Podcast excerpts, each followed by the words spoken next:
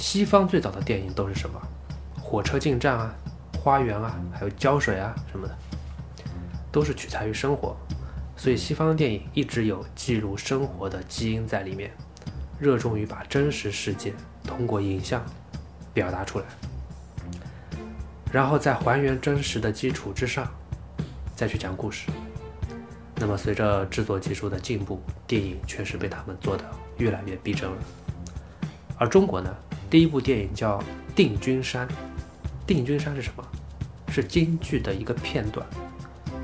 这是什么感觉呢？就是舞台上的演出换了一个可复制的传播方式，然后继续演。所以我总觉得对中国电影是有影响的。你们看这个英文啊，movie、make a film 这两个词都是很技术流的。movie 是 moving picture 的意思，动的图像，技术流吧。film 是什么？是胶片的意思，还是技术流？但我们讲拍电影。我们还会讲什么？我们讲拍戏，拍戏，戏是什么意思？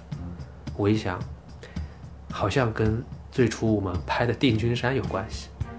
当然了，这是我猜的。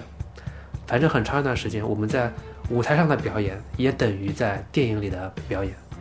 那种舞台腔的台词，那种明显的表演痕迹，以前的电影工作者都认为那就应该是这样的。所以拍电影就是拍戏，拍戏就是拍电影。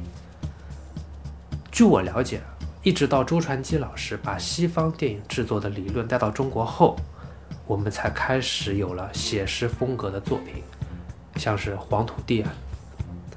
那么说周传基老师，可能很多人是不知道的。嗯，《西游记》的导演杨洁和周老师曾经是夫妻关系，曾经。